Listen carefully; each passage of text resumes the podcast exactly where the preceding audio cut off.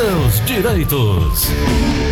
Nesse panorama de flexibilização das normas trabalhistas, surgiu o fenômeno da pejotização como uma modalidade muitas vezes fraudatória de contratação em que se pretende descaracterizar a relação de emprego, eliminando o quesito pessoa física por meio de contratação do trabalhador como pessoa jurídica. Doutor Edivaldo Lima, muito bom dia, tudo bem, doutor? Olá, Gleudson, bom dia para você, bom dia para sua equipe. Tudo bem, graças a Deus. Por que que hoje nós podemos dizer, eh, em outras palavras, na cunhada fraude da pejotização, hein? Olha, Gleudson, é, para início, dizer que nem toda pejotização ela vai caracterizar uma fraude, mas na sua grande maioria vem se entendendo nos tribunais da Justiça do Trabalho que ela caracteriza fraude sim. Por Qual é a diferença? Por é porque a partir do exato momento que uma empresa contrata outra empresa com o intuito de fraudar, ela elimina muitas garantias trabalhistas do trabalhador, da pessoa física em si. Então essa pejotização, às vezes, ela pode vir como uma forma mascarada, você contrata um funcionário, mas que na verdade você está contratando uma outra empresa na característica de um funcionário. E isso pode vir gerar fraude. Por exemplo, a partir do exato momento que eu chamo Gleudson, queria que você trabalhasse para mim, mas para você trabalhar para mim, eu tenho uma condição. Você abra uma empresa, declare nota fiscal que eu te pago depois do teu serviço. Mas na verdade quem está prestando o serviço é o Gleudson como um empregado padrão. Isso eu estou tentando ocultar aí muitas questões. Por exemplo, se eu demitir o Gleudson, eu não estarei demitindo o Gleudson Rosa, estarei demitindo a pessoa jurídica. Então, você não vai ter direito a seguro-desemprego, você não vai ter direito a FGTS, as suas férias, essas questões todas que o, o trabalhador padrão tem. Entendi. Dessa forma, a empresa se exime de pagar uma série de coisas e aí acaba é, é, tirando, entre aspas, vantagem. O trabalhador que não teve opção, acabou indo, é, caminhando nesse sentido da pejotização ele não quis, a empresa não deu outra saída. Esse trabalhador é desligado. Ele pode, via judicial, buscar os direitos? Ele não só pode, ele deve. Porque o próprio artigo 9 da CLT, ele traz essa previsão legal que ele diz: serão nulos de pleno direito né, os atos praticados com o objetivo de desvirtuar, impedir ou fraudar então ele não só pode, ele deve buscar os seus direitos, porque diante de uma necessidade hoje de se trabalhar, de levar o pão nosso de cada dia para a mesa, o trabalhador acaba se sujeitando a essa situação. E esse trabalhador, por muitas das vezes, ele não sabe que ele tem que declarar imposto de renda de uma pessoa jurídica, que ele tem tributos dessa pessoa jurídica para pagar, então ele vai gerar diversos danos à sua vida em si como trabalhador. Na própria questão previdenciária vai ter reflexo também. Se ele não recolher os tributos dessa empresa, ele pode gerar um impedimento para que ele não venha se aposentar. Entendi. Então, os efeitos são vários para ambos os lados também, né? Para ambos os lados. A empresa também tem seus efeitos positivos, pelo fato dele não praticamente recolher essas verbas e ele está declarando tudo através de uma nota fiscal. Quer dizer, dentro dos lucros ativos da empresa, isso tem uma, um impacto também grande. Mas o maior impacto é negativo para o trabalhador. Por muitas vezes ele se sujeita a essa situação em decorrência mesmo de ter que trabalhar, de ter que se sacrificar, e ele não sabe desses reflexos na sua vida. É, a pergunta do Cláudio, que está entrando em contato conosco direto do Croatá, era essa exatamente. É bom para o trabalhador? Olha, Gleudson, se ele tiver consciência que ele tem uma pessoa jurídica por trás e ele não tem nenhum vínculo empregatício com aquela empresa, pode até ser bom para ele, mas ele tem que lembrar, a partir do exato momento que eu assumo essa pejotização, eu sou um empresário, não sou um empregado. Tem mais é, é, malefícios do que benefícios, mas quando você está consciente, você é um empresário e você também pode aferir lucros nessa relação. Ao olhar da lei, não há nada contrário, né? A, a, a reforma trabalhista acabou liberando geral essa pejotização?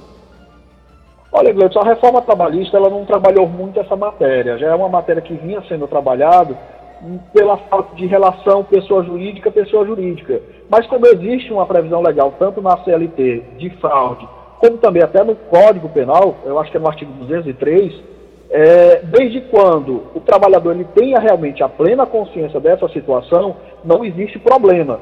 O que acontece é que geralmente o trabalhador não tem consciência que essa relação ela vai ser danosa no sentido de que eu não sei que eu tenho uma pessoa jurídica por trás dessa situação, eu estou trabalhando como se empregado eu fosse, com todos os efeitos, eu tenho subordinação, tenho uma pessoa física aí por trás, embora tenha uma pessoa jurídica, é, tem a pessoalidade, tem a, a própria onerosidade e a subordinação. Então tem características do empregador, do empregado padrão. É, Se ele tem... souber você Pode tem falar. razão, Adivaldo. É, é, o, é o artigo 203 do Código Penal que diz frustrar mediante fraude ou violência direito assegurado pela legislação do trabalho é pena de detenção de um mês a um ano e multa de dois é, a dez anos, além da pena uhum. correspondente à violência. É, um, é, é, é o 203 do, da Lei 2.848 de 1940, né?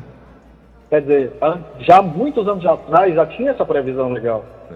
Né? Então, diante dessa situação, cabe sim, pode acontecer, pode, mas se o trabalhador não tiver plena consciência dessa situação, ele vai sim causar algo danoso à sua vida e vai se prejudicar futuramente. Isso é um reflexo, com mais reflexo na previdência social a nível de aposentadoria do que praticamente na relação direta do dia a dia. Pois é. É tão antigo que a lei fala é, que você pode pagar de 2 a 10 contos de réis. Pois é. Isso para você ver como o nosso Código Penal está bastante desatualizado também, né? É, houve uma atualização em 1998, né? Mas uhum. é da época do Brasil agrícola, sem dúvida. O doutor Divaldo, as pessoas continuam ainda é, é, com a dúvida aqui, a Sinara, que mora no centro de Fortaleza. É, embora a Justiça do Trabalho não tenha discutido isso, é, não tenha aclarado isso, não tenha secado essa informação, podemos dizer que é legal? Olha, Gleudson, legal, ela não existe lastro de ilegalidade, desde quando ambas as partes tenham consciência. Se o empregado está consciente que por trás dessa relação são duas empresas de igual para igual numa relação contratual, não existe legalidade. A ilegalidade vai existir no vício de vontade, quando a empresa usa desse artifício para contratar um empregado, que vai ser um empregado normal, apenas mascarado com a pejotização. Uhum. Legalidade Se... mesmo da lei não existe. Agora, se o colaborador, se o trabalhador presta o serviço com a presença de todos esses elementos que já citamos aqui, carga horária, é, hierarquia, é, ele é um empregado comum, ainda que formalmente tenha sido contratado na forma de PJ, né? Exato. Aí é o que a Justiça do Trabalho vai entrar com o princípio da primazia da realidade.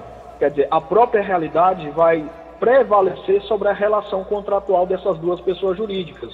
O que é na realidade? Ele é um empregado, ele tem todas as características de empregado, ele tem a pessoalidade, a subordinação, remuneração? Tem. Então, descaracteriza a questão da pejotização, tira essa pessoa jurídica de lado e passa a se assumir o contrato como pessoa física. Ele vai ter todas as suas garantias trabalhistas asseguradas, inclusive as garantias previdenciárias. Podemos dizer o mesmo com o trabalhador autônomo ou não?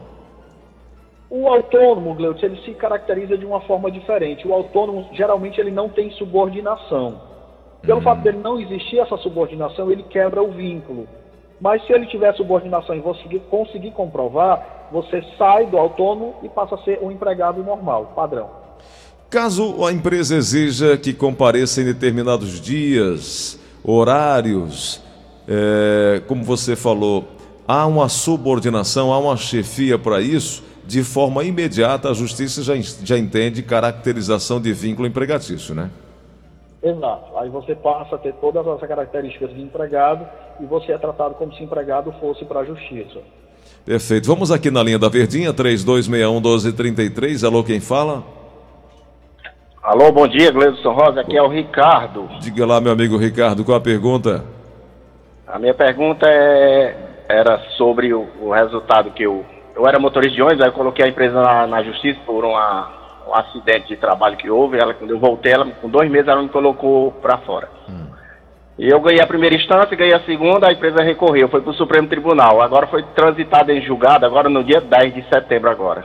Favorável a mim, não, tem, não cabe mais recurso. Eu gostaria de saber a empresa me retornar o que eu estou cobrando e a advogado também. Demora muito ou, ou depende aí do, do desse, desse, clima aí dessa pandemia, como é que fica? Demora muito, porque passou quase três anos lá no Supremo, não é? Doutor Divaldo, normalmente esses prazos, eles não são nem. É, é, é, não, não, não, não há uma previsibilidade, né? Cabeça de juiz e bolsa de mulher, não é assim que diz? Ninguém sabe o que é que sai de dentro, né? É bem delicado. Mas assim, a parte mais importante do processo ele já tem em mãos, e seria uma sentença transitada e julgada. Agora o advogado dele provavelmente vai entrar com execução, e nessa execução, a empresa pode até vir entrar com recurso, embargos à execução, mas a própria Justiça do Trabalho já faz um bloqueio, seja de um patrimônio ou seja de quantias em dinheiro. Já a, a principal parte, a principal situação já transitou. Como ele falou, já transitou em julgado, não cabe mais recurso. Agora é só entrar com a execução e com certeza será bem mais rápido, bem mais célere. Bom, mas não há, tipo, ó, daqui a seis meses, daqui a um ano, daqui a dois anos, três dias. Ele é uma previsão, Gleudson, legal eu não posso dar, porque a Justiça do Trabalho está retomando as, as, suas atividades, inclusive atividades presenciais. Como é uma situação que nem cabe mais à audiência e seria só a situação mesmo de executar a empresa, geralmente entre seis meses e um ano no máximo, você consegue resolver todos esse problema e a liberação dos créditos trabalhistas.